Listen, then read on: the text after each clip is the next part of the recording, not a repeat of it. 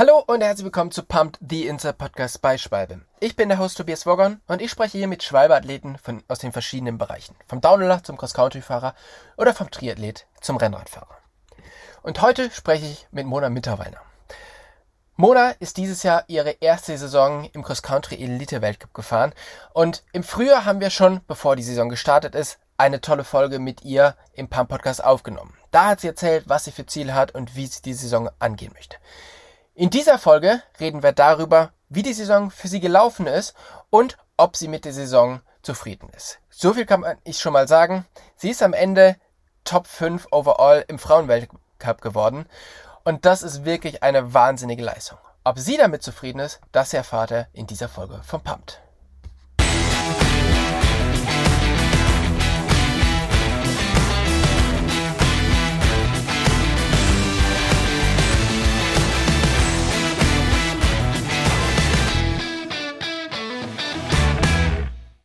Hey Mona, vielen, vielen Dank, dass du dir heute die Zeit nimmst, mit uns den Podcast aufzunehmen.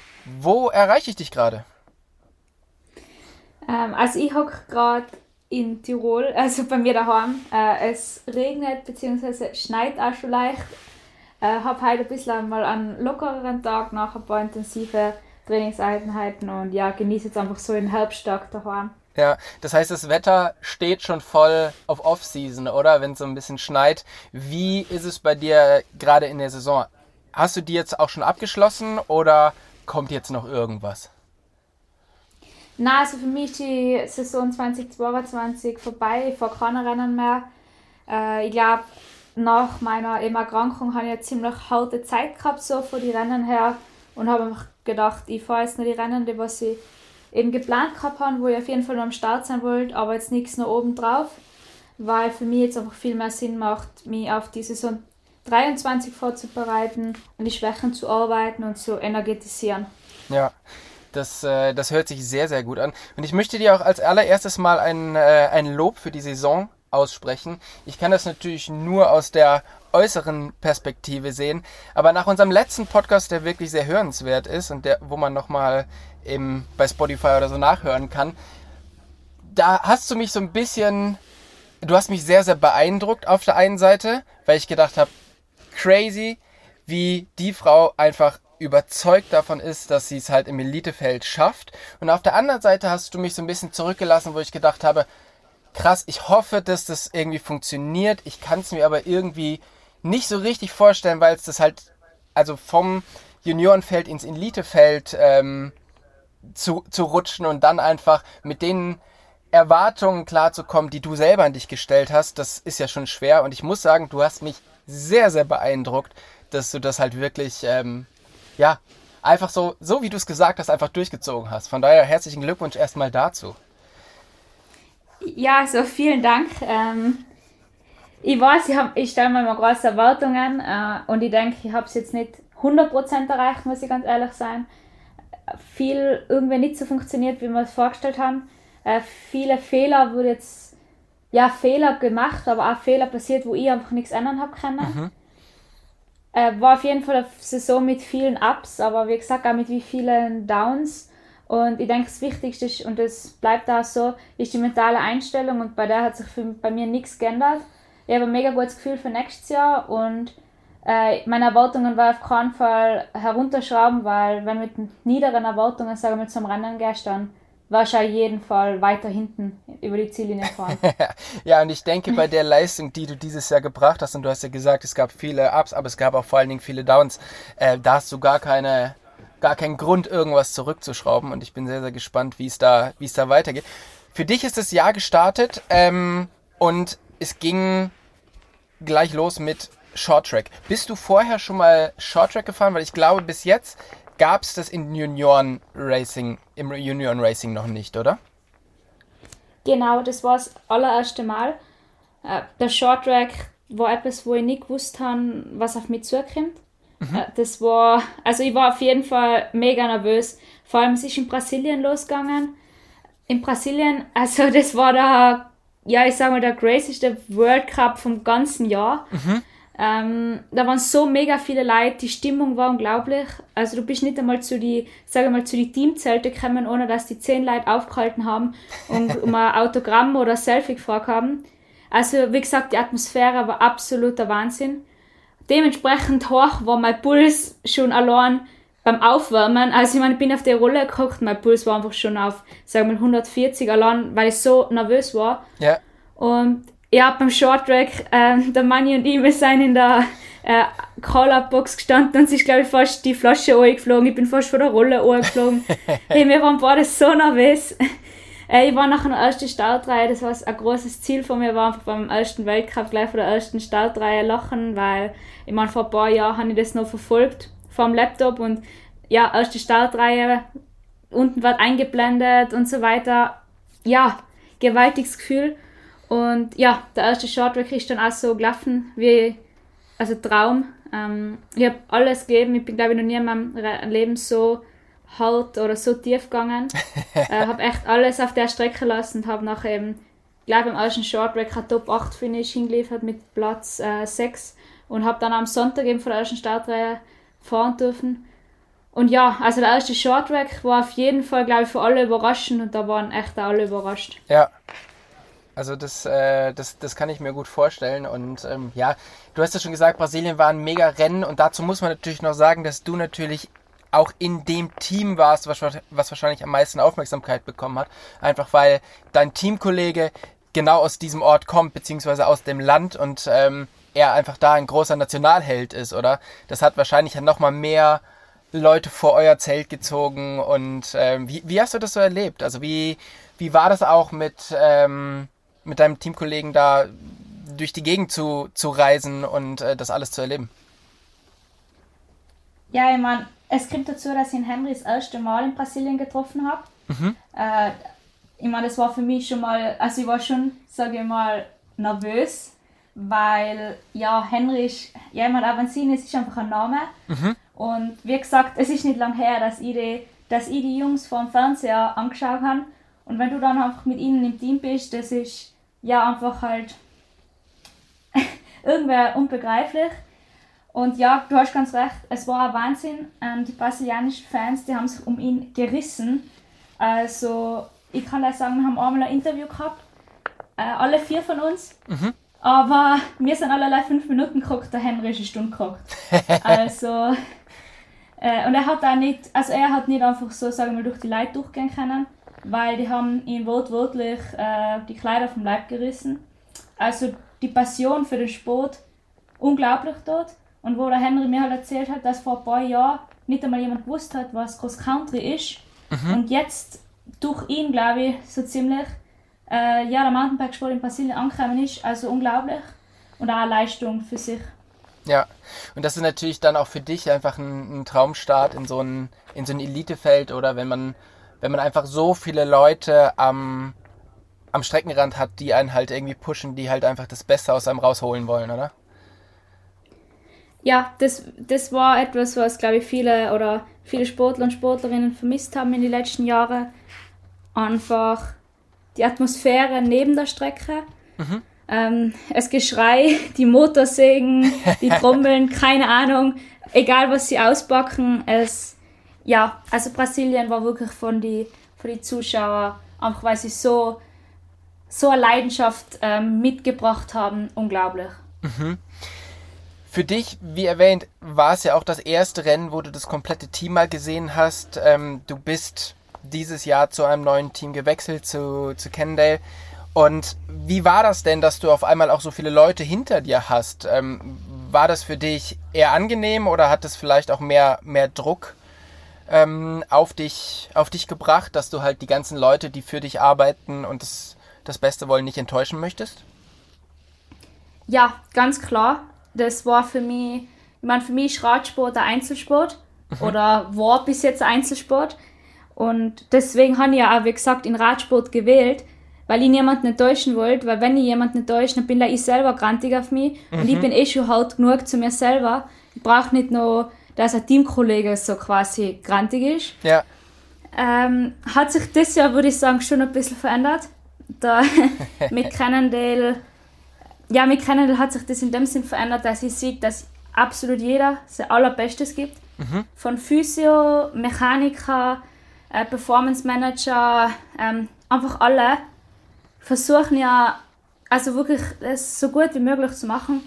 Und für mich ist dann einfach so, wenn ihr das perfekte Radl kriegt und die Physio am Tag davor äh, versucht haben, meine Beine so gut wie möglich hinzukriegen, sozusagen, dann möchte ich natürlich auch sagen, danke Leute und jetzt bringe ich das Ergebnis für euch zurück. Ja. Und ja, war auf jeden Fall mehr Druck. Hat mir ja irgendwie am Anfang, muss ich sagen, also ja, ich habe mir selber noch mehr Druck gemacht. Und äh, auch so viele Leute um die herum zu haben, war einfach ganz anders. Weil normalerweise machst du halt viele Sachen selber. Und jetzt äh, hast du eigentlich gar keine ruhige Minute in meinem Zelt gehabt. Und ich habe dann echt so mich hinter einen Getränkeautomaten geguckt in Brasilien und habe so quasi meine eigene Ecke gesucht, weil es für mich einfach ungewohnt war, dass so viel Trubel war. Und in Brasilien ist, wie gesagt, nochmal mehr Trubel gewesen, weil einfach nochmal zwei, drei Kamerateams mehr waren vom Gefühl her. Mhm. Und ich habe es aber, also ich bin froh, wie alles ist und ich finde es total cool und habe mich inzwischen auch im Team eingefunden. Aber ist der Druck eher was dich stört oder ist das eher was, wo du jetzt im Nachhinein sagst, das ist halt cool, weil du einfach nicht mehr nur für dich selber racest, sondern du halt vielleicht nochmal die extra, die extra Meile gehst, weil du halt einfach für das komplette Team gewinnen möchtest? Ähm, also ich denke immer, Druck ist immer gut, wenn er von innen kommt. Und der kommt von mir auch immer noch von innen, weil vom Team selber macht ja keiner Druck, mhm. sondern ich mache mir selber Druck, dass ich im Team einfach sagen will, Dankeschön. Und in dem Sinne ist das etwas Positives, meiner Meinung nach. Mhm. Und einzig und allein so Erwartungen von außen einfach so Kommentare nebenbei, wie ich sage mal, du warst, du warst Sechste oder weiß jetzt nicht, der Weltuntergang im Weltcup ist. Äh, für mich natürlich klar, ich will immer Podium und gewinnen, aber einfach so dann die Kommentare, ah, nächstes Mal läuft es wieder besser. Das ist viel schlimmer mhm. weil, als alles andere. Und deswegen, wie gesagt, ich habe vor allem einen Druck von mir selber und der spornt die zu Höchstleistungen an. Ja, okay. Was sich auch bei euch im Team geändert hat, ist, dass du einen neuen Teammanager bekommen hast, und zwar äh, Mani Fumic, der ja bis letztes Jahr noch ähm, ja, aktiv war und einfach eine, eine deutsche Rennsportlegende ist. Wie war das für dich, dass er jetzt Teammanager ist? Ist es was extrem Gutes, weil er sich natürlich sehr in Fahrer reinversetzen kann. Der ist halt einfach über Jahre lang ganz weit vorne in der Weltspitze gefahren. Oder ist es manchmal vielleicht auch ein bisschen schwierig, weil er halt Athlet war so lange und natürlich vor allen Dingen ähm, dieses Leben kennt? Also mal ganz zu Beginn muss ich sagen, wo die Botschaft gekommen ist, eben dass gewechselt wird, war ich persönlich durch sehr überrascht, äh, weil es glaube ich erst war eher überraschend. Ähm, hat mich sehr gefreut, wenn ich mit dem Daniel auch eine Saison erlebt habe ich habe Daniel like, kurz kennengelernt, würde ich sagen, aber mhm. das, was ich kennengelernt habe, ähm, ja, hat gerne noch mehr kennengelernt. aber, also ich sage mal, ähm, wie sagt man das, Glück im Unglück war, dass der Manni gesagt hat, er wird Nachfolger. Ähm, ich habe Manni halt vorher gekannt, nicht wirklich, aber wir haben halt telefoniert, wenn ich einen Rat gebraucht habe und so weiter. Also wo ich überlegt habe, zu Cannondale zu wechseln und so, habe ich ihn gefragt, wie ist es denn bei Cannondale? Und da hat er mir so total schon weitergeholfen. Und ich mag ihn Manni total gern. Deswegen war es für mich dann, sage ich, nicht so schlimm. Mhm. Und für Manni war es auf jeden Fall auch ein großer Schritt, meiner Meinung nach. Weil von Athlet zu Teammanager, das ist ein, ein großer Sprung. Mhm. Am Anfang war er, glaube ich, ziemlich gestresst, weil es, glaube ich, fast ein 24-Stunden-Job ist. Aber inzwischen hat er sich gut eingefunden und jetzt läuft das Radl wie geschmiert.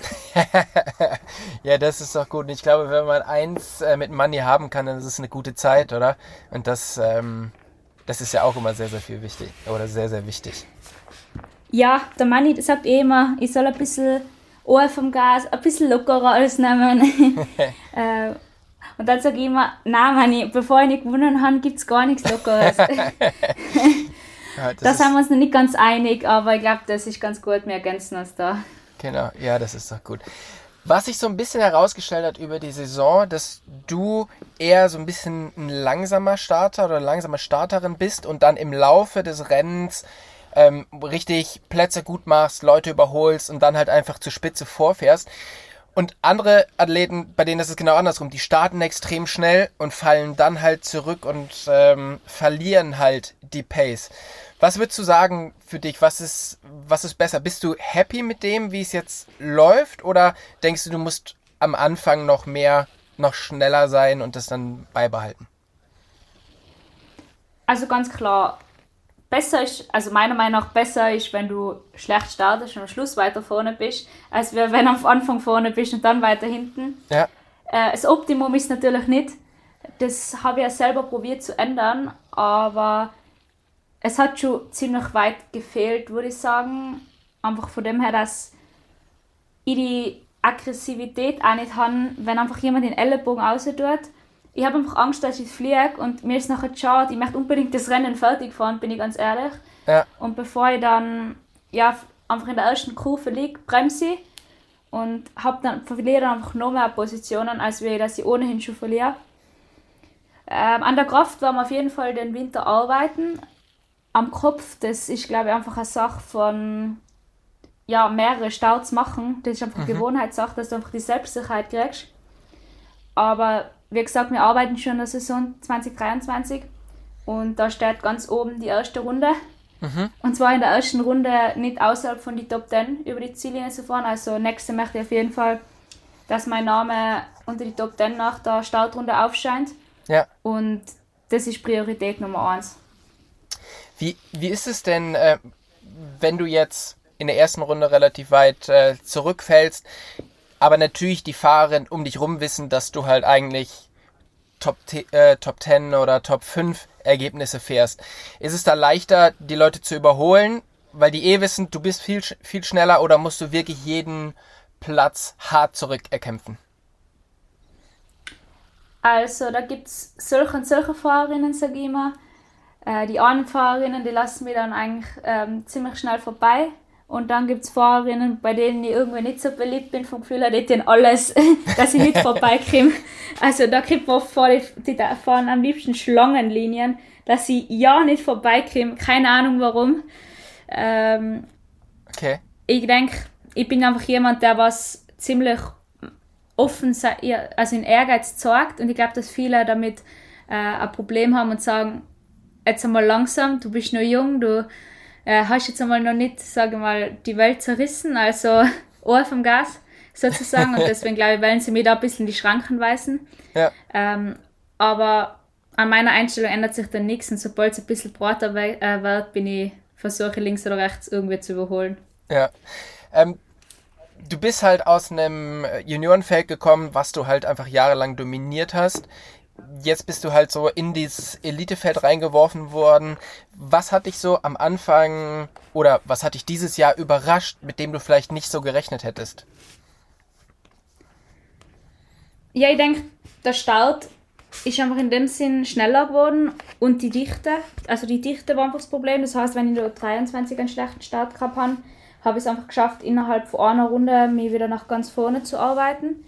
Mhm. Aber in der Elite ist es einfach ganz anders. Da ist einfach das Tempo in der ersten Runde brutal hoch und auch die Dichte.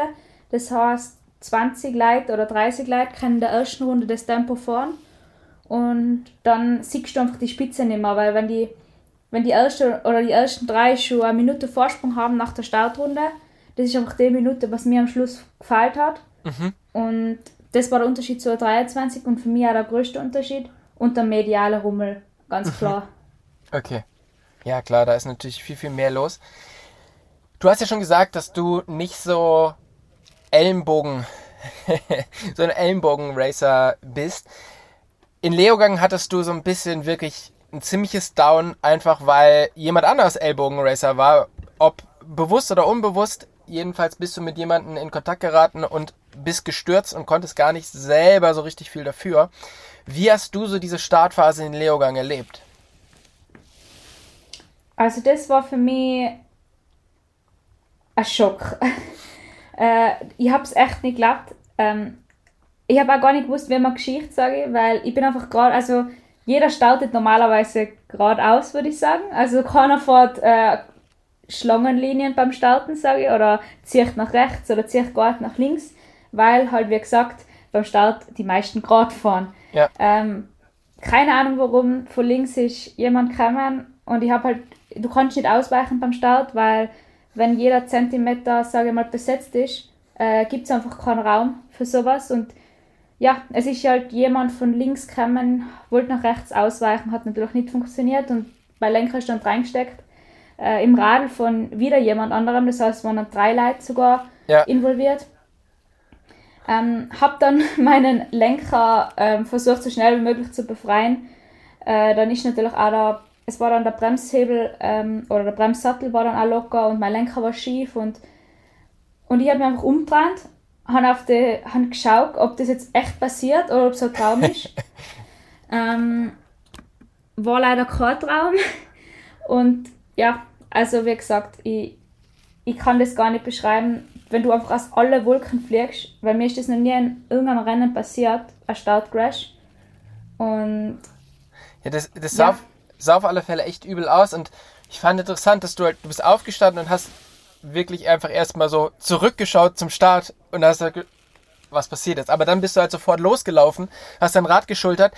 Wie ging es dann weiter? Also wie, wie ist das Rennen dann ähm, für dich, für dich weitergelaufen? Weil ab da erholt man sich ja relativ schlecht davon, oder? Weil man einfach so viel Zeit verliert und dann halt auch ähm, ja mental das nicht so schnell verkraftet. ja, ähm, mein Mechanik hat dann alles repariert und da muss ich gleich dazu sagen, ähm, im Nachhinein habe ich richtig viele Kommentare auf Instagram gesehen und, ähm, und auch gekriegt, dass, warum ich quasi nicht meinen Lenker gerade stelle. Ähm, und da muss ich klarstellen, ich habe live mein Radl angeschaut, habe natürlich gesehen, mein Lenker ist schief und ich habe gesehen, dass irgendwas hängt. Äh, ich war so geschockt. Also ich kann gar nicht sagen, wie geschockt ich war. ich, also das ist, als hätte jemand im Boden unter die Füße weggesehen. Ich habe gesehen, irgendwas passt bei meinem Radl nicht. Mehr habe ich nicht gewusst. Und wenn es leider Lenker gewesen war, hätte ich den natürlich einfach gerade gestellt. Ich kann einen Lenker gerade stellen. Für alle, die was auf Instagram sich beschwert haben, wie traurig es ist, dass ein 20-Jähriges nicht ihr Rad äh, gerade stellen kann. Ähm, ja, wie gesagt, aber danach war es richtig schwer, meinen Rhythmus zu finden. Ich meine, ich habe, äh, weiß ich nicht, drei Minuten oder me- mehr verloren. Und dann fährst du hinten auf das Feld auf und den Leogang überholen. Das geht genau an zwei Stellen, äh, an zwei Anstiege und schon kannst du eigentlich fast gar nicht überholen. Und da haben ich dann auch meine Freunde und meine Feinde gefunden, würde ich sagen, im Elitefeld. Ähm, viele haben mich gewusst, die Mona kommt jetzt von hinten, also wenn sie mich gehört haben, sage ich mal, und haben da auch ausgestellt. Und wie gesagt, viele nicht. Ähm, danke an alle, die was mir vorbeilassen haben, weil ich wollte natürlich noch das Beste ausholen an meinem Heimweltcup. Und ich meine, die heimischen Fans haben mich trotzdem angefeuert, was gegangen ist. Das äh, bin ich sehr dankbar. Ähm, und es war extrem schwierig, sage ich. Also ich bin gestanden, dann wieder, dann bin ich wieder da gestanden. In der Abfahrt war wieder jemand vor dir. Im Anstieg bist du auch nicht vorbeigekommen, weil so enge Serpentinen waren. Also ganz ein schwieriger Tag für mich. Meine ganze Familie ist gekommen, meine Freunde sind gekommen, meine Fans sind gekommen. Und wenn halt dann sowas nach dem Start gleich passiert, ist, tut schon sehr weh. Ja, aber auf der anderen Seite ist es natürlich auch so, dass das zeigt halt einfach, wie sehr du Rennen fahren möchtest, dass du halt da nicht einfach jetzt aufgegeben hast und gesagt, ja gut, dann halt nicht, die Lücke fahre ich nicht mehr zu, mein Rad ist kaputt, fertig ist, Tag vorbei, sondern dass du halt einfach noch alles gibst, um da wieder ranzufahren. Und ich denke, das sind so die Tage, an, von denen man halt auch lernt, oder? Ja, ich weiß gar nicht, was jetzt so viel gelernt habe, muss ich sagen, von Leogang. Weil ich sag, mein Kopf ist stark, das hat sich jetzt durch Leogang nicht irgendwie verbessert. Ähm, ich meine, ich wollte unbedingt das Rennen fahren. Mhm. Ich habe eigentlich nicht daran gedacht, dass ich es lasse. Also ich habe mich auch so gut gefühlt, körperlich, schon beim Shorttrack am Freitag. Und ich meine, die Lektion von Leogang habe ich noch nicht ganz, ich, würde ich sagen, begriffen, weil, wie gesagt, ich hätte nichts besser machen können. Ja, Aber das ist mir ganz wichtig, muss ich ehrlich sagen, dass ich alles gebe und dass nicht an meiner eigenen Leistung, sage ich mal, liegt, dass es äh, nicht das Resultat geworden ist, was ich mir erhofft habe. Also das ist mir unglaublich wichtig. Viel lieber habe ich sowas, als wie ich sage, ich habe einen schlechten Tag gehabt und es hat einfach wegen mir nicht gereicht. Mhm. Und in dem Sinn habe ich mir da in Lehrgang natürlich jetzt nicht etwas vorwerfen können, weil ich habe nichts ändern können. Aber down war ich natürlich trotzdem. yeah, das kann ich, mir, kann ich mir gut vorstellen. Die Saison ging dann weiter. Ähm, du hast insgesamt echt viele gute Ergebnisse eingefahren. Dann kam so ein kleiner Knick und zwar bei der Europameisterschaft, wo du dann im Nachhinein bekannt gegeben hast, dass du vorher Corona hattest und du dann ja eigentlich so die zweite Saisonhälfte oder den Schluss der Saison so ein bisschen darunter gelitten hast. Ähm, wo es denn dann gefehlt? Also war es wirklich, dass du keine Kraft hattest, äh, kurzatmig warst oder wo hat es gefehlt, ähm, dass du das gemerkt hast? Ja, also die EM zuvor in der Woche, wo ich Corona gehabt habe, das war sicher, ähm, sagen wir mal, nicht gerade der klügste, die klügste Entscheidung, was ich getroffen habe. Aber das ist halt etwas, was mich, also was mich einfach ausmacht. Und das ist, dass ich absolut alles gebe, egal, sage mal, was passiert. Und ich wollte unbedingt halt dort am Start stehen. Und im Nachhinein, ja, bist immer gescheiter. Ähm, es hat einfach weit gefeilt körperlich und die WM war dann einfach eine Woche drauf und da hat es dann einfach viel zu lange gedauert, erstens um mich zu holen von der EM, mhm. weil der Körper durch, also das merke ich jetzt, ja jetzt ist es wieder besser, aber ich habe viel länger gebraucht, um mich von Trainings oder von Rennen zu holen, also unglaublich lange. Das habe ich gemerkt, mein Puls war tagelang härter und vor allem das Schlimmste war, dass ich keine Luft kriegen kann und das ist bis bis auf, ja, die Nase ist eigentlich immer noch zu jetzt bei mir. Mhm. Äh, jetzt kann es natürlich vom Herbst sein, also sagen wir für die kalten Temperaturen, eh klar. Ja. Aber seit ich Corona gehabt habe im August, seitdem war meine Nase nicht mehr komplett offen. Und das ähm, ärgert mich schon richtig und das hat mich auch bei den Rennen so beeinflusst, weil, wie gesagt, die Luft ist einfach nicht zu meinen Füßen gekommen vom Gefühl her und auch nicht in meine Lungen und das ist beim, also bei Cross Country und Short Track äh, sehr unvorteilhaft. das, äh, das ist so, ja. Jetzt haben wir natürlich über zwei Downs geredet. Es gab natürlich extrem viele Ups und du hast, wie ja schon am Anfang gesagt, extrem gut performt. Ähm, wie happy bist du mit der Saison? Weil dass jemand so stark in die Saison startet, in die erste Elite-Saison, das ist ja doch eher ungewöhnlich. Aber du bist natürlich auch irgendwie ein bisschen ungewöhnlich und dein Mindset ist ein bisschen ungewöhnlich. Von daher ähm, würde es mich interessieren, wie, wie happy du jetzt mit der Saison bist. Also ich denke, es ist immer, wie du deine Ziele setzt, so happy gehst du aus der Saison und mein Ziel war ganz klar, in einen Weltcup zu gewinnen mhm. und das Ziel habe ich das ja nicht erreicht. Ähm, so also das tut richtig weh, wenn ich das sage, aber es hat immer an einem Tag irgendwas nicht funktioniert. Äh, oder jemand anderer war ganz klar stärker. Ähm, sei es jetzt in Leogang der Crash, ähm, sei es in Mont St. Anne der plötzliche Regen, der, mhm. wo ich einfach, ja genau, einfach, ich glaube, das war, Mont St. Anne war definitiv der Tag gewesen, wo ich eine große Chance gehabt hat. Und ja, äh, reden wir nicht um einen heißen Brei herum. Ganz zufrieden bin ich nicht, äh, muss ich ganz ehrlich sagen, weil einfach das Ziel halt nicht erreicht habe. Aber ich nehme dankbar meine Ergebnisse an. Ich meine, ich habe ähm, drei Podiums, also drei Top 3 ja. und fünf Top 5 gehabt. Das ist auf jeden Fall etwas, wo ich stolz äh, sein kann. Und auch, ich bin sehr, sehr froh, dass ich Top 5 im Gesamtweltcup bin. Ja. Äh, ist nach Corona einfach nochmal richtig knapp geworden. Aber es war einfach, also ich habe viele schöne Erinnerungen ähm, und das nehme ich einfach so mit. Aber wie gesagt, ich habe am Anfang vor der Saison, oder das ist ja mein Mindset, ich gerne einen Start, um zu gewinnen. Und das hat mir das Jahr gefallen. Aber das strebe ich für nächstes Jahr an. ja, und du hast ja schon gesagt, du bist schon wieder in Vorbereitung für 2023. Wie wirst du dich vorbereiten? Also was hast du von 2022 gelernt, was du jetzt in 2023 angehen möchtest?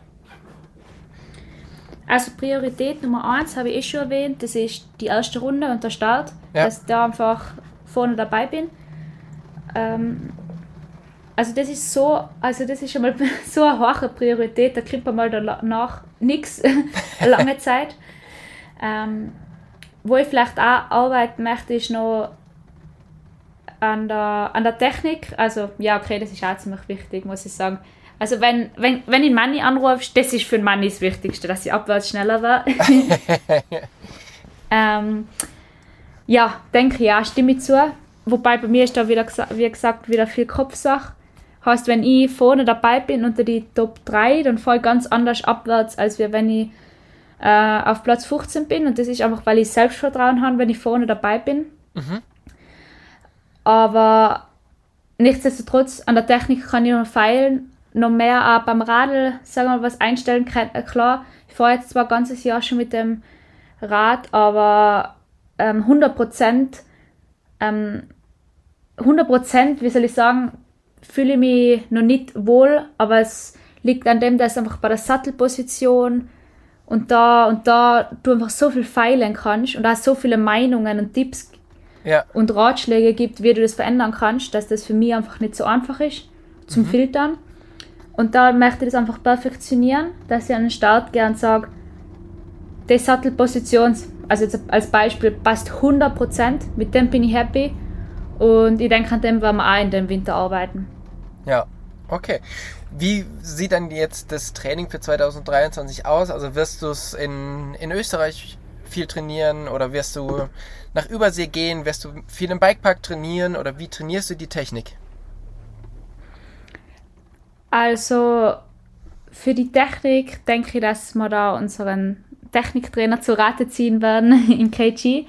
Ähm, also den mag ich total gerne, ist echt ein cooler Typ und der kennt, der kann mir auch richtig viel sagen und ich glaube, jetzt kennt er mich auch gut und weiß, wie ich am schnellsten lerne. Mhm. Äh, also da war so werden wir definitiv an der Technik arbeiten. Wir werden wahrscheinlich gemeinsam ein Teamtrainingslager in Südafrika im Dezember machen, auf das, was ich mir richtig frei Mhm. Auch wenn ich die Vorweihnachtszeit verpasst habe. Aber ähm, ja, und nächstes Jahr haben wir dann schon, also ich habe schon einen richtig großen Jahresplan aufgestellt mit Trainingslager, blibabo. Also da möchte ich jetzt, nächstes Jahr möchte ich auf jeden Fall da einen Schritt oder zwei Schritte nach vorne machen. Einfach vom, ich war noch nie in einem Höhentrainingslager zum Beispiel. Das okay. möchte ich auf jeden Fall ausprobieren. Ja und habe da jetzt auch schon eine grobe Saisonplanung gemacht, wo ich glaube, dass ich dann meine Ziele erreichen kann. Ja, das hört sich doch gut an. Das hört sich vor allem nach einem Plan an. Ich wünsche dir jetzt noch ein paar gute Trainingswochen und dann deinen wohlverdienten Urlaub im November, von dem du gerade erzählt hast. Und ähm, ja, einen sehr, sehr guten Winter, ein schönes Trainingslager und dass du dich perfekt vorbereiten kannst für die nächste Saison. Und dann bin ich gespannt, wie weit es mit dir nach vorne geht und ich bin mir sicher, es geht ganz weit nach vorne. Vielen, vielen Dank für deine Zeit. Ja, danke auch. Danke für all die netten Worte und ja, vielleicht bis zum nächsten Mal. Tschüss. Ciao, ciao.